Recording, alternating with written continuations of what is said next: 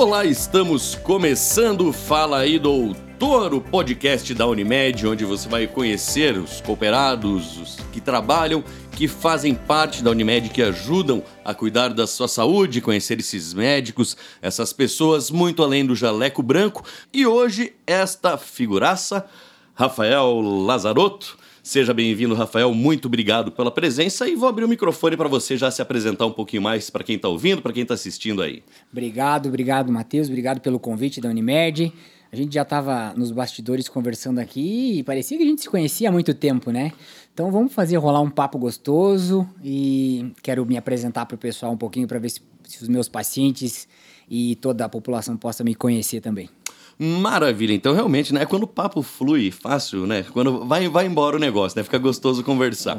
E na sua história com a medicina, é, como é que foi? Tua primeira escolha é aquela coisa, veio desde criança, já veio aquela vontade, foi conhecer durante os estudos. Como é que começou a tua história com a medicina, esse desejo de cursar, de seguir essa profissão? Ah, eu tenho até medo de falar, né? Porque aí começam a conhecer o, o, o cara. Será que o cara é deciso, o cara é indeciso? Vamos ver. Eu sempre quis fazer medicina, gostava muito da área biológica, e mas antes de, chegar nesse sonho de me tornar médico, eu comecei a fazer sistemas de informação no Mater Dei, da primeira turma de sistemas de informação. Veja só, né? Matemática, isso e aquilo, e lógica, e aí teve uma prova de lógica e valia 10 e eu tirei 0,5. Falei, putz, o que que eu sei? Eu sei que não é lógico eu estar tá aqui na prova de lógica. Então, beleza.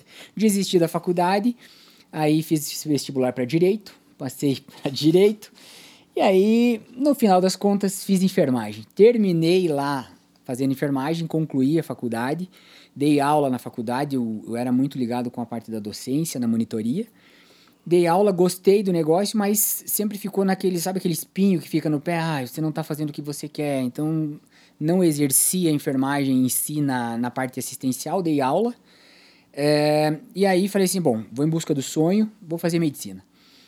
Cheguei para o cursinho, fiquei com aquela piazada, aquela piazada conseguia responder tudo lindinho e eu, meu Deus, eu não te, tô velho, não tenho o que fazer, o que, que eu vou fazer? Acabei indo para Argentina, achando que ia ser um, uma, um meio mais fácil de conseguir, acabei indo para Argentina. Foi uma mudança assim absurda, foi não simplesmente conhecer medicina, mas foi ter uma cultura, conhecer uma cultura diferente, foi é, às vezes eu, até digo me encontrar na vida, porque foi onde eu aprendi a estudar. Então eu comecei medicina na Argentina e fiquei dois anos e meio, três anos lá. Fiz prova para transferência, transferi para João Pessoa. Então eu concluí a faculdade de medicina em João Pessoa, na Paraíba. Saí daqui para ir buscar uma corzinha e voltei mais branco do que eu tava. Enfim, né? Vamos fazer o quê? Verdade seja dita. Não, tem, tem coisa que não tem o que fazer, né? Por não mais tem. que você busque queira, tem coisa que tem, é só não, aceitar, né? Não tem. E agora, legal que você comentou que você foi pra Argentina, foi buscar. Que idade que você tinha, por curiosidade, quando você começou a é, buscar medicina? Eu comecei, que eu fui pra Argentina, foi em 2006. Então, eu tô agora com 39 já tem um, um, uma época que eu fui pra Argentina, né? Entendi. Eu fui assim, eu, eu logo terminei a enfermagem, dei ano, dei, dei, perdão, dei aula aqui na faculdade um ano, e aí eu fui, fui pra, pra, pra Argentina. Fui pra Buenos Aires. Buenos Aires. E uma curiosidade agora comentando, acho que muita gente tem essa dúvida, é como é que é a faculdade de medicina lá? eu acho que muita gente se ilude, que pensa que o negócio é mais na coxa, mais fácil, tipo aquela ideia assim, ah não, vai para lá estudar e depois vem para cá porque lá é mais fácil. É, é assim mesmo ou é, é ilusão na cabeça do pessoal? Então, eu acho que foi nessa mesma ilusão que eu fui. Falei, ah, é mais fácil, eu vou para lá, né? Foi, então realmente foi muito fácil de entrar na faculdade, porque lá não tem um, um peneirão que é o vestibular, né? Você tem um, alguns, algumas provas lá que eles chamam de pré-grado, que é pré-graduação. Você vai, faz as suas provas, se tu passar nessa prova, você entra. Mas assim, eram matérias muito básicas, né? Nada a ver com medicina. Ali, matemática, uma coisinha, mas super básica. Até eu, né, que tirei 0,5 em lógica, consegui entrar. Então, era fácil. Uh, o problema estava dentro né? O peneirão ele acontece ao longo dos anos. É, entrou comigo 280 pessoas e a gente passou para o segundo ano em 80. Então o pene, a peneira acaba, lá, acaba acontecendo lá dentro. Você tem prova todo o tempo, você tem prova escrita que você tem que escrever em espanhol, você tem prova oral que você tem que falar em espanhol. E eu saí daqui cru, aprendi a falar lá com os nativos, tenho muitos amigos argentinos, a gente se fala com alguns até hoje, né? Graças a essa tecnologia que a gente tem. WhatsApp, antes era MSN, é, então eu aprendi a estudar lá dentro da Argentina. Por isso a gente tinha, a gente tinha é, sei lá, na segunda-feira ia lá para aula de histologia. Quando chegava lá, o professor dava 15 minutos de, de aula e falava: daqui você vai pro livro, vai pro livro, e a faculdade era particular. Né? Eu ia pagando, o cara dava 15 minutos de aula, vai pro livro, e quando chegava, os caras cobravam muito. Então a gente acabava estudando muito tempo esse tempo ocioso lá a gente acabava utilizando para estudar. Então, foi um lugar que eu digo que não foi só estudar medicina, foi crescer, né, como pessoa também. É, então serviu, dá para um geral, assim, né? Para aprender a estudar, né? Força, o autodidata, a leitura mesmo. Até que a gente perdeu muito costume, né? Com a internet e tecnologia, a gente perdeu o costume de estudar, pegar livros mesmo e pesquisar, né? É, com essa facilidade, né? Que a gente tem, ah, vai ler um livrinho, isso, tá tudo lá na, na, na tela já, né? Uhum. Não tem mais aquele peso para carregar. Então eu digo assim, às vezes o, o conhecimento já não tem mais peso, porque você não precisa levar embaixo do braço, né? Uhum. Mas, é, graças a Deus, tem essa facilidade, né? Tecnológica. Sim, ajuda muito, né? Sem dúvida. E a gente não chegou, acho que não comentou isso, a sua especialização, que você buscou quando saiu se formou, é, qual área que você foi buscar e por que, que você foi buscar essa área de especialização?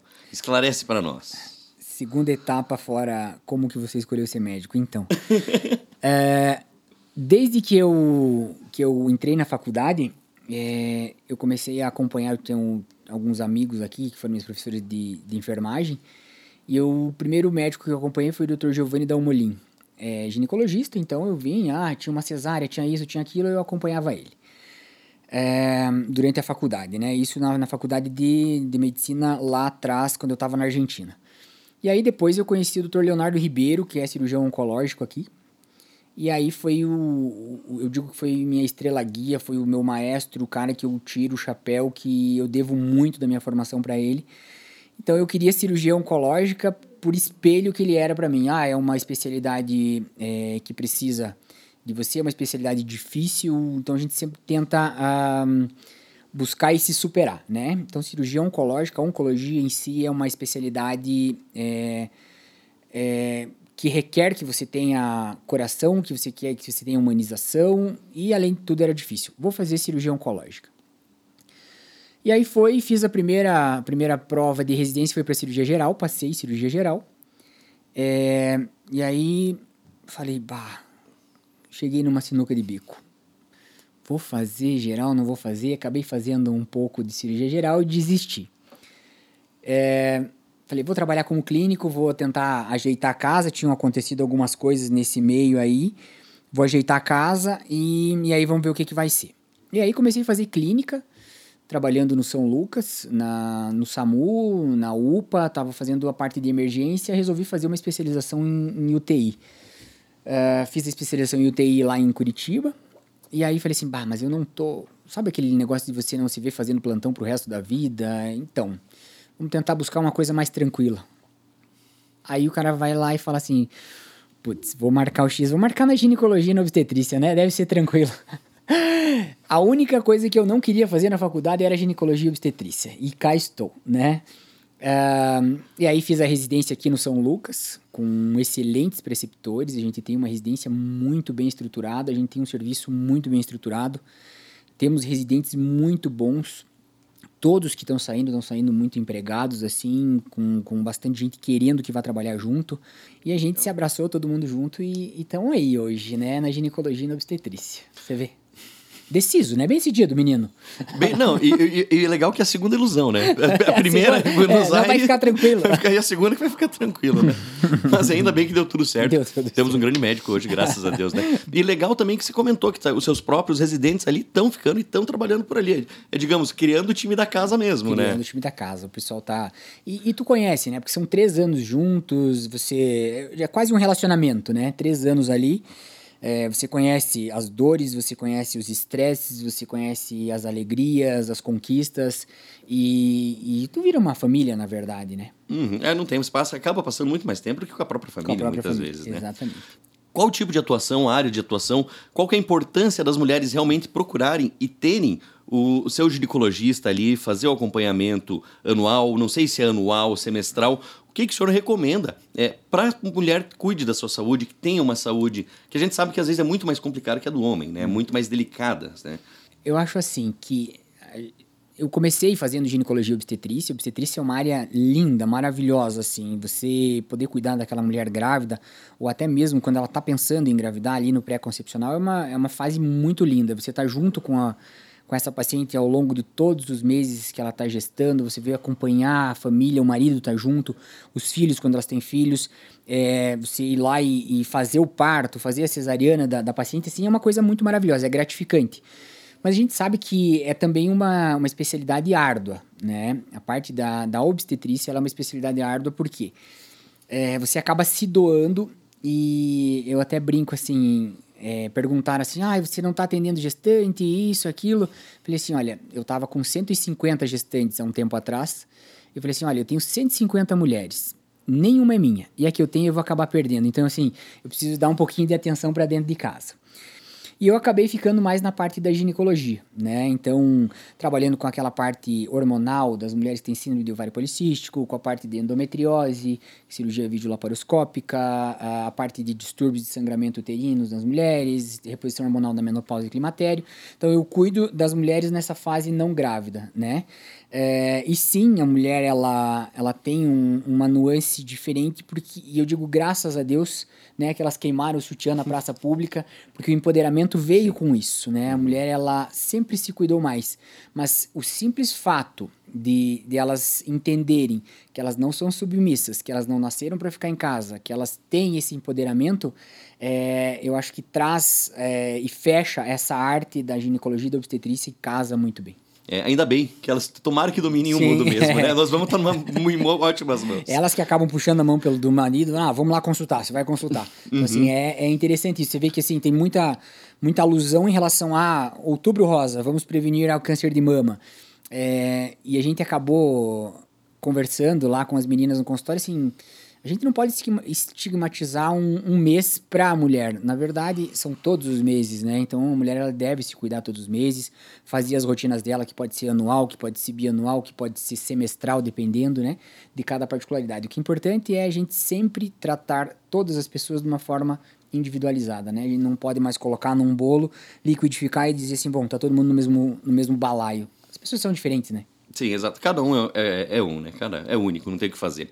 É importante a família, ou às vezes a mulher que não é casada, a família, tem uma mãe, alguma coisa, tá participando junto, tá se cuidando, tá. É importante ter esse coletivo? Eu acho que é, é mega importante, né?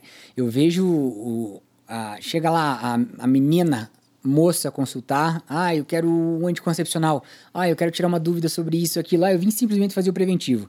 E daí, de repente, ah, vai vir minha filha, ah, vai vir minha mãe, ah, vai vir minha tia, e a família inteira acaba vindo. Então, você vê que você cria uma rede, né, você cria uma rede de apoio, você se torna é, um, um formador de opinião, muitas vezes pelo aquilo que você prega, pelo aquilo que você fala dentro, né, e, e, o melhor de tudo isso daí, de você se tornar um, um, formador de opinião, é que hoje a gente tem acesso a muita coisa. Então, se você falar besteira, eles sabem. Se você estiver falando uma coisa certa, eles sabem, ele tem onde procurar, né? E é isso daí que eu acho que instiga mais o médico moderno a ir buscar sempre o mais e buscar saber mais, poder conhecer mais e tentar achar e agregar. Porque agrega, agregando para ele, consequentemente, agrega para os pacientes, né? E uma coisa que é curioso, é, as mulheres hoje, as meninas, jovens, cada vez mais estão começando a, a idade sexual mais cedo e tudo mais. E como é que é essa. Você recebe bastante atendimento assim? Tipo, a menina está começando a vida sexual, está se preocupando, tomar o primeiro anticoncepcional, tomar, ter os primeiros cuidados.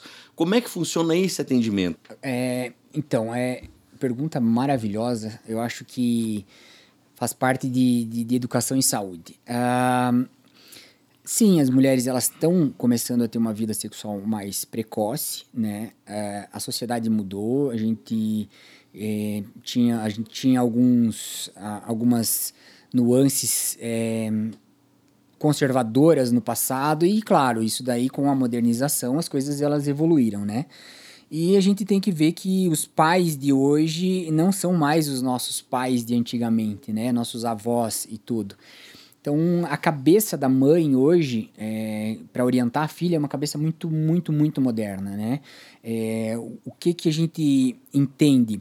Que elas chegam a, trazidas pela mãe é, e dizendo, olha, ela começou a namorar, né? Sei lá, 16, 15 anos, ah, começou a namorar e a gente veio em busca de um método contraceptivo. E tu vê que antigamente não acontecia isso, né? Você escondia. Você escondia do pai, escondia da mãe e, e ai, tudo que era escondido era melhor. Mas é, um ponto importante disso tudo é que existe uma confiança muito grande da filha com a mãe, né? Uhum. O contato, aquela conversa. E aí, bom, chegaram lá no ginecologista e aí, vamos começar o quê, né? Uh, o ginecologista ele serve, ou o médico, é, numa forma geral, a gente serve como um, um, guia orientador, né? Quem que vai discutir? Não sou eu que vou chegar e vou dizer assim, ah, esse daqui é o melhor método para você. A gente vai discutir, eu vou falar prós e contras e tudo, e a gente vai chegar num fecho, né? É, hoje em dia existem métodos contraceptivos que são de longa duração, existem métodos contraceptivos que você tem que tomar diariamente.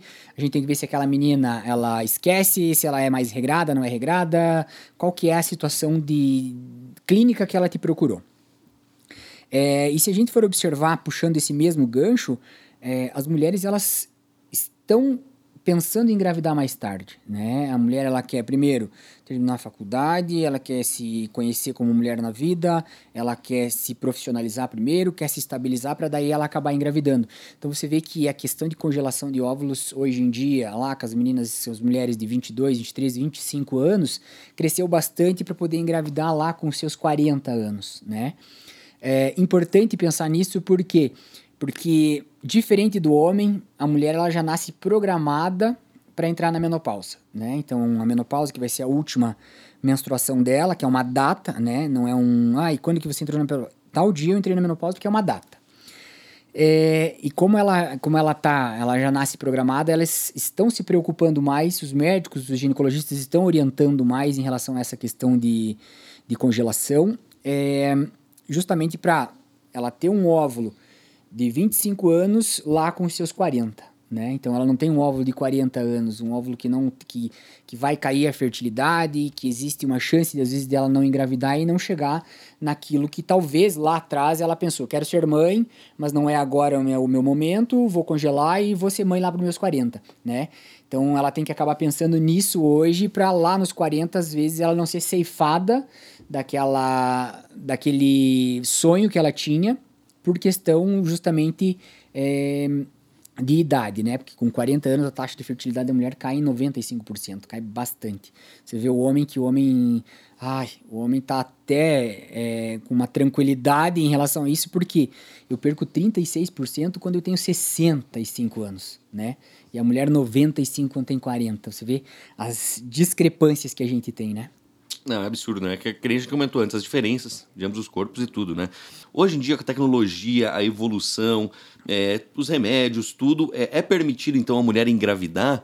Se ela tiver um preparo, um trabalho, tudo, ela consegue engravidar mais tarde? Ou ainda existe, assim, tal idade é a idade ideal para se ter um filho quiser? Ou, ou é possível, que nem você falou, após os 40, a mulher quiser engravidar, ainda é, é possível?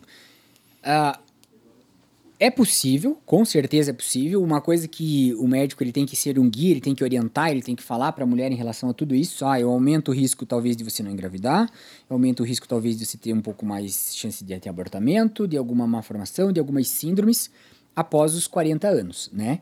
É, e aí vocês vão pesar risco-benefício, né? E a gente não pode ceifar da mulher esse, desejo maternal que ela tem. Isso é uma coisa que o médico ele não pode, né? Você vê assim, não, você não pode mais ter filhos. Tá. E aí, como que eu não posso ter filhos, né? É, você acaba ceifando às vezes é, de forma precipitada.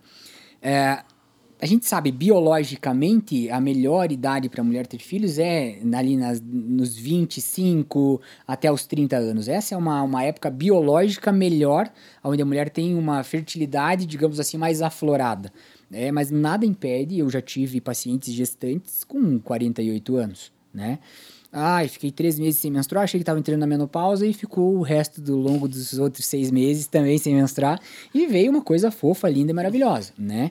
Então, assim, o que, que a gente não pode? Ceifar é o desejo. Isso eu acho que a gente não, dá, não, não deve fazer. É outra coisa que a gente tem que abordar também, a mulher não grávida. A mulher, às vezes, que não quer ter filho ou que não pode ter filho, muitas vezes por algum determinado motivo, mas também que necessita um cuidado muito extenso e até o porquê da necessidade, às vezes, de tanto exame, ter que ver tanto hormônio, ver tanta coisa, coisa que a gente nem sabe o nome, nem sabe falar. Então vamos falar, vamos, vamos pegar os básicos, né? Vamos começar uhum. dos básicos. O que, que, é a rotina geralmente do ginecologista é, ali naquela mulher não grávida, né? Ultrassonografia transvaginal, né? Qual é a mulher que não ouviu falar ou qual é a mulher que não fez, né? Quem não fez, um dia vai fazer, né? Aquilo que a gente tem assim, quem não teve, um dia vai ter. Quem não fez, um dia vai fazer. Então, ultrassonografia transvaginal é um exame importante quando você é, tem alguma hipótese diagnóstica baseada em determinada situação. Estou com sangramento, vou fazer uma ultrassonografia transvaginal para tentar excluir causas desse sangramento, né, que eu possa observar. Mamografia, um exame super recomendado, um exame de rastreio. É, mulheres faziam anualmente, existem datas para fazer, a partir dos 40, segundo algumas sociedades, a partir dos 50, segundo outras sociedades. Um, preventivo do colo do útero, esse é uma coisa que a gente é, precisa também é, fazer. A mulher ela sempre se preocupa, tanto é que a gente às vezes tem agora aqueles programas para fazer uma chamadinha, olha, seu preventivo está atrasado, a mulher ela chega até a se antecipar em relação às consultas. É, mas tu vê que a grande maioria dos exames eles são mais invasivos, né? E é uma coisa que a gente quer também tentar tirar um pouquinho da, da cabeça da sociedade que a mulher ela precisa se submeter a coisas invasivas todo o santo ano, né? Preventivo, vai lá, é, abre as pernas, bah, preventivo coleta. Assim, pô, me conheceu hoje, cara, não me pagou nenhuma Coca-Cola, pá, já cheguei, pronto. Vai lá, faz preventivo. Vai lá, faz ultrassom transvaginal. Minha mulher tem uma, uma, uma frase assim, um, um dizer fantástico para ultrassonografia transvaginal. Eu não te conheço, você coloca um negócio em mim, parece que sai fazendo marcha. Quem que quer ir? Ninguém quer ir pro ginecologista, né? Então, assim, é, hoje em dia a gente acaba pedindo exames que eles sejam solicitados baseados naquela medicina que se fazia antigamente. E você primeiro raciocina para depois você ir atrás de corroborar com a tua hipótese, né? Então, o exame ele já é desde sempre conhecido como complementar. Existem alguns exames, obviamente, que são exames de rastreio, como exemplo o preventivo, o Papa Nicolau e a, a mamografia. Esse exame de rastreio a mulher acaba fazendo muito mais do que alguns outros, né? É, já em algumas situações especiais, por exemplo, endometriose, existe um ultrassom de mapeamento para endometriose, existe ressonância magnética nuclear que vai avaliar essa doença, né? É uma doença inflamatória, uma doença que a gente sabe que não tem cura, tanto ela como síndrome de ovário policísticos, mas tem controle, né? É, também falar de endometriose para a maioria das pessoas significa cirurgia, nem sempre é uma doença cirúrgica. É, a gente tem que tentar operar menos as pacientes e tentar tratar clinicamente mais. A gente tem que chegar no objetivo. Qual é o objetivo? São doenças que não dão qualidade de vida para paciente, então a gente tem que tentar sempre buscar qualidade de vida para paciente, né? Já a questão hormonal, isso é, desde a síndrome de ovário policístico, mundialmente conhecida, é uma síndrome que tinha um erro muito grande de diagnóstico no passado. A mulher tinha uma espinha, começava com a pele oleosa, a menina lá na adolescência, ah, não, você tem síndrome de ovário policístico, vamos te dar anticoncepcional. Vai tratar desse jeito. Hoje a gente vê que não é com anticoncepcional que se trata, é uma, uma doença que você tem que tratar com exercício físico e dieta. Tu vê que muitas vezes nem depende tanto do médico, né? Mas, é, infelizmente, são doenças que não têm cura, são doenças que são consideradas dentro do eixo de infertilidade de forma é, negativa, elas causam bastante infertilidade. Então, você tem que estar preparado para poder fazer esse diagnóstico, fazer um tratamento e a orientação né, que a gente vê hoje em dia na era de fast foods e tudo mais. É, a gente pensa assim: ai, é, eu sou gordinho aqui, e falando para vocês, sou gordinho. Mas síndrome de ovário policístico não é uma doença de paciente gordinha. As pacientes magras, elas têm síndrome de ovário policístico e os tratamentos eles se baseiam de formas diferentes, né? É, e a gente sempre precisa pensar em tratar desde a endometriose como equipe multidisciplinar, desde a, da, do ovário policístico como equipe multidisciplinar. Nutricionista, educador físico, psicólogo, fisioterapeuta, o médico ali. Então, assim, eu, eu Eu acho que. Acho não, eu tenho certeza que a equipe de apoio e uma equipe de apoio que, gente, que eu tenho, graças a Deus, ali, ela faz a total diferença ali na, na saúde da paciente. Legal. E falando um pouquinho assim, qual a equipe que você usa para atender ali? Se pudesse citar alguns profissionais, fora os médicos, lógico, os ginecologistas, é, o, o pessoal que te apoia, que, que auxilia, então, nesse tratamento? Nomes, tu quer? Não, não, é só, as, a, só as especialidades? As especialidades. Tem uma nutricionista fantástica que me ajuda. Aqui em, em Pato Branco é a Carize, que faz a nutrição materna infantil, que trabalha na Unimed, minha amiga. Uh, teve nenê agora há pouco tempo comigo, a coisa mais lindinha do mundo. Tem uma outra nutricionista de Francisco Beltrão, que ela trabalha muito com essa parte anti-inflamatória, é, de síndrome ovário policístico e endometriose fisioterapeuta, psicólogos para essa rede de apoio, seja ali perinatal, seja na parte da, do, daquelas situações em que ai, é uma briga de casal, é, tô sem libido, então a gente precisa saber que libido não é só testosterona, libido é multifatorial, às vezes é um trauma que tu teve no teu relacionamento passado, é agora, é o tempo que você tá junto, é falta de preliminar, é o chega e vamos ver. Que eu sempre brinco assim, o homem é como se fosse uma tomadinha de luz, né? Tu apertou, ligou, o negócio tá lá e vamos lá. E a mulher é um controle de avião. Você vai apertar onde, que hora que você vai, tem que acelerar, tem que menos. Então, assim, você vê a complexidade, né? E é coisa que o homem não entende. Eu hoje entendo um pouco por conta da ginecologia. Vou te falar que a gineco me abriu muito a mente para isso. Queria que você contasse para nós agora algum caso que você lembra, é, que se puder comentar, lógico, né? Não precisa falar nomes. Algum caso que te marcou, que você lembra assim, ah, que caso bonito, ou um caso que vai que você vai lembrar pro resto da vida.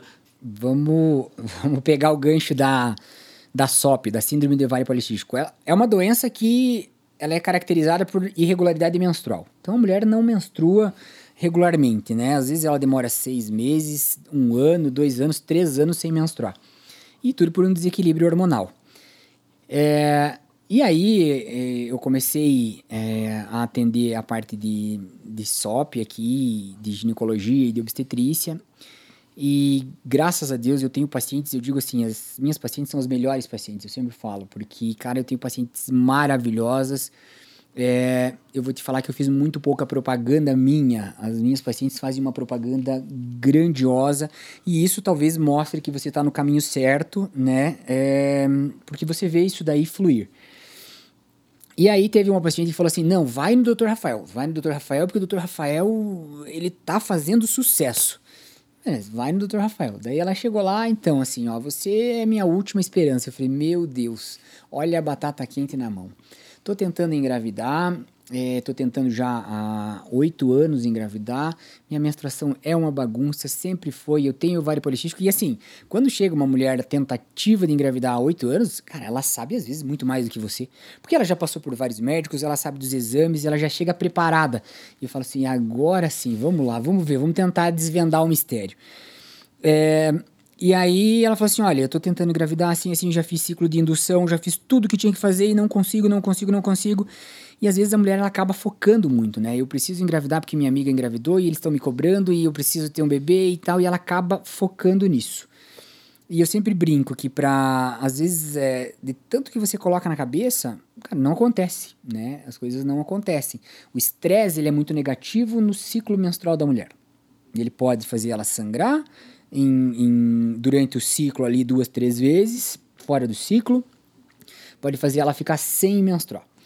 E aí ela chegou ali, ela tava com a menstruação atrasada, fazia, sei lá, uns cinco meses, coisa que era super normal para ela. É, e eu perguntei, ah, engordou um pouquinho? Ah, engordei, criei uma barriguinha, não sei o que e tal, mas tô indo na academia. Beleza, tá indo na academia e tal. Uh, fiz toda a anamnese que tinha que fazer e falei assim: vamos fazer uma ultrassonografia para a gente dar uma olhadinha nos ovários, porque tinha ovário policístico, não que seja uma necessidade é, sine qua non, como falava um colega meu mega famoso, para a gente poder diagnosticar síndrome de ovário policístico. Mas vamos, falar, vamos fazer lá uh, o ultrassom. E aí, quando a gente chegou, ela estava com cinco meses grávida. Né? Então você vê assim, ela simplesmente, às vezes, ela desfocou daquilo né? Tava, tava, tava, vou, pronto. Não quero mais saber se engravidar, engravidou, e vou lá naquele cara para ver se ele é o bonzão mesmo. Daí eu falei assim: você tá vendo que é vindo do Dr. Rafael, você já sai com cinco meses de gravidez. Então, assim, foi, graças a Deus, foi um ponto positivo. foi um ponto mega positivo. que legal, história legal, muito divertida, né? E interessante como que quando você falou, às vezes vai muito além dos exames do, do esse negócio. É perfeito. E indo muito além do jaleco branco agora, queria conhecer um pouquinho mais do, do Rafael Lazarotto em si, fora do, do consultório. Quando você não está atuando como médico, o que, que você faz? Cara, eu trabalho muito. trabalho muito. Nem percebi. Nas, nas folguinhas, é, a minha mulher, ela, ela é super atleta, né? Corre, pedala, o que você der para ela fazer, ela faz e faz muito bem.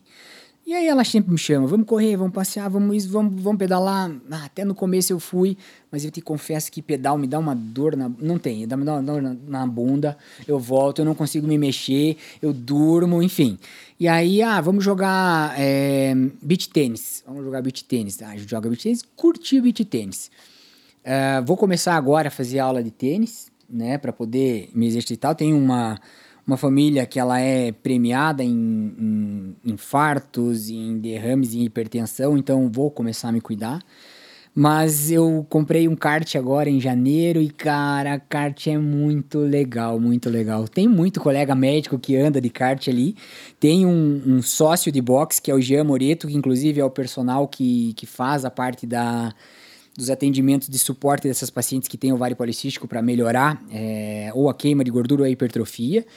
E o kartzinho tá indo, que é uma, uma, uma nata, uma teta. Comprei pneu de chuva, tenho medo até de andar na chuva, porque depois tem que lavar macacão, kart e tudo. O pneuzinho tá lá, mas é um hobby muito gostoso, vou te falar. E você comentou agora, então, né, que tem tua esposa, tua mulher em casa que te puxa, que te leva a fazer as coisas, que te carrega. Conta um pouquinho dessa história de amor. Essa história de amor é linda história. então, assim, a, a minha mulher chama Vanessa, né? Vanessa Costela. Eu não, o sobrenome foi lindo, adoro carne. Fui pegar uma mulher justo com um sobrenome assim expressivo. Uh, a Vanessa é de Mangueirinha. Na verdade, a gente se conheceu, eu terminei enfermagem na época e dei aula para ela. Então, ela foi minha aluna na época da enfermagem. Nada, não aconteceu absolutamente nada na época. Eu era uma aluna, né? E depois que, que eu fui, terminei medicina, quando eu voltei para cá, eu comecei a trabalhar no SAMU e ela era concursada do SAMU.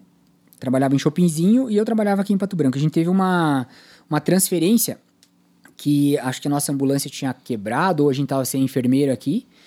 E, e, a gente tinha os suportes, né? Chopinzinho era um suporte de Pato Branco, então veio a ambulância com o condutor e com a enfermeira lá. A gente tinha o paciente aqui, a gente só trocou de ambulância e foi levar o paciente para Palmas, que era a nossa válvula de escape de UTI e era ela que estava lá dentro, né? Então a gente se reencontrou ali. Mas eu vou te falar uma coisa, eu tava tão cansado, cara, tão cansado que eu falei: "Nossa, você isso assim", encostei a cabeça, dei uma cochilada. Então não foi ali que pintou o love clássico, mas foi ali onde a gente se reencontrou e aí a gente começou a conversar, começou a conversar, eu fui fazer plantão na base de Chopinzinho. É, a gente foi se conhecendo mais e, e aí acabou que ficamos juntos. Depois de um tempo, eu vou te dizer assim, gente, eu fui fazer, uh, comecei a residência de cirurgia em Chapecó e depois eu vim para cá. É, foram bem no comecinho ali. Depois voltei para cá, a gente acho que demorou uns seis meses mais ou menos. A gente já tava morando junto, né? Tipo, ah, é amor pra vida inteira. Então já tava morando junto. Ela tava ainda como concursada do SAMU e aí eu tinha começado a fazer residência ela falou assim, putz, sempre sozinha em casa, vou fazer o quê? Aí começou a fazer faculdade de Direito. Antes de fazer enfermagem, ela trabalhava no fórum em Mangueirinha, fez faculdade de Direito, terminou agora, já está trabalhando como advogada. E, e aí, nesse período todo, teve a, a questão de troca, mora junto, isso, fica noivo, pedi ela em noivado lá no Alagado de Mangueirinha, onde é o pai dela. Eu até brinco assim, fui achar a, a Índia mais bonita, porque eu entrei no meio da aldeia, dei um bicudo numa pedra, saiu de baixo, falei, é minha, vou levar embora, né? E aí a gente tá junto já aí há longos seis anos, uma, uma maravilha, uma parceira, uma mulher assim, nota mil. Não vou gavar muito, porque ela vai escutar aqui, né? Mas eu vou te dizer que assim, que, que eu não me vejo sem, sem a Vanessa hoje em vários sentidos da vida, né? Legal, bonito. E papo sério agora então, né? Você já falou assim, uma experiência, cuidar de tantos filhos, tantas crianças, tantas famílias. E você, como é que tá? Já tem, tem filhos, tem planos? Como é que tá a situação em casa? Eu vou te dizer que essa pergunta, sei lá, uns dois meses atrás, você ia me colocar numa saia justa. Mas a gente precisa, eu, eu até brinco assim, ó, todo mundo precisa fazer terapia, né? A gente precisa fazer terapia de casal, a gente precisa fazer terapia sozinho. A pandemia foi uma época muito desgastante para todos, inclusive, principalmente eu digo para os profissionais de saúde, porque a gente trabalhou com vida e morte a todo momento. Então a gente acabou começando a fazer terapia, né?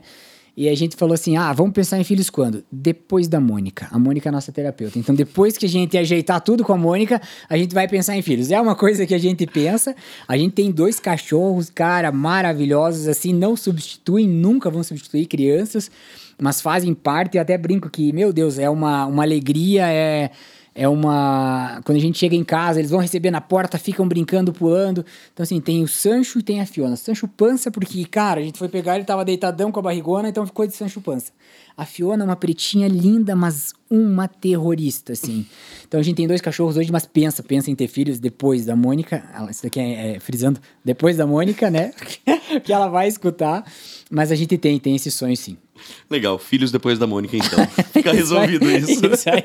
então tá bom. Doutor Rafael, muito obrigado. Conversamos hoje, então, com o doutor Rafael Lazarotto, aqui no podcast da Unimed, no Fala Doutor. Só tenho a agradecer e espero que um dia tenha oportunidade de conversar com você de novo e parabéns pelo seu trabalho, pela sua profissão. Deu para ver o amor que você tem aqui hoje é, nessa conversa que a gente teve aqui. Muito obrigado do fundo do coração, em meu nome, em nome do Matheus, em nome da Unimed, em nome de todas as pessoas e aqui de Pato Branco também, sem dúvida alguma. Eu que agradeço, gente, muito obrigado. O espaço mega aconchegante, vocês todos despojados, contraídos aqui, os bastidores que tá todo mundo aqui atrás. Tem que agradecer a todos do bastidor. É, eles que estão fazendo essa festa ficar linda, maravilhosa. A gente tá aqui como coadjuvante, bem dizer, né? Certeza. Aí, né? Tá montando o palco pra nós. Montando o palco pra nós, isso aí. Muito, muito obrigado mesmo. Eu que agradeço. Então, valeu pessoal. Acaba aqui mais um Fala aí, doutor.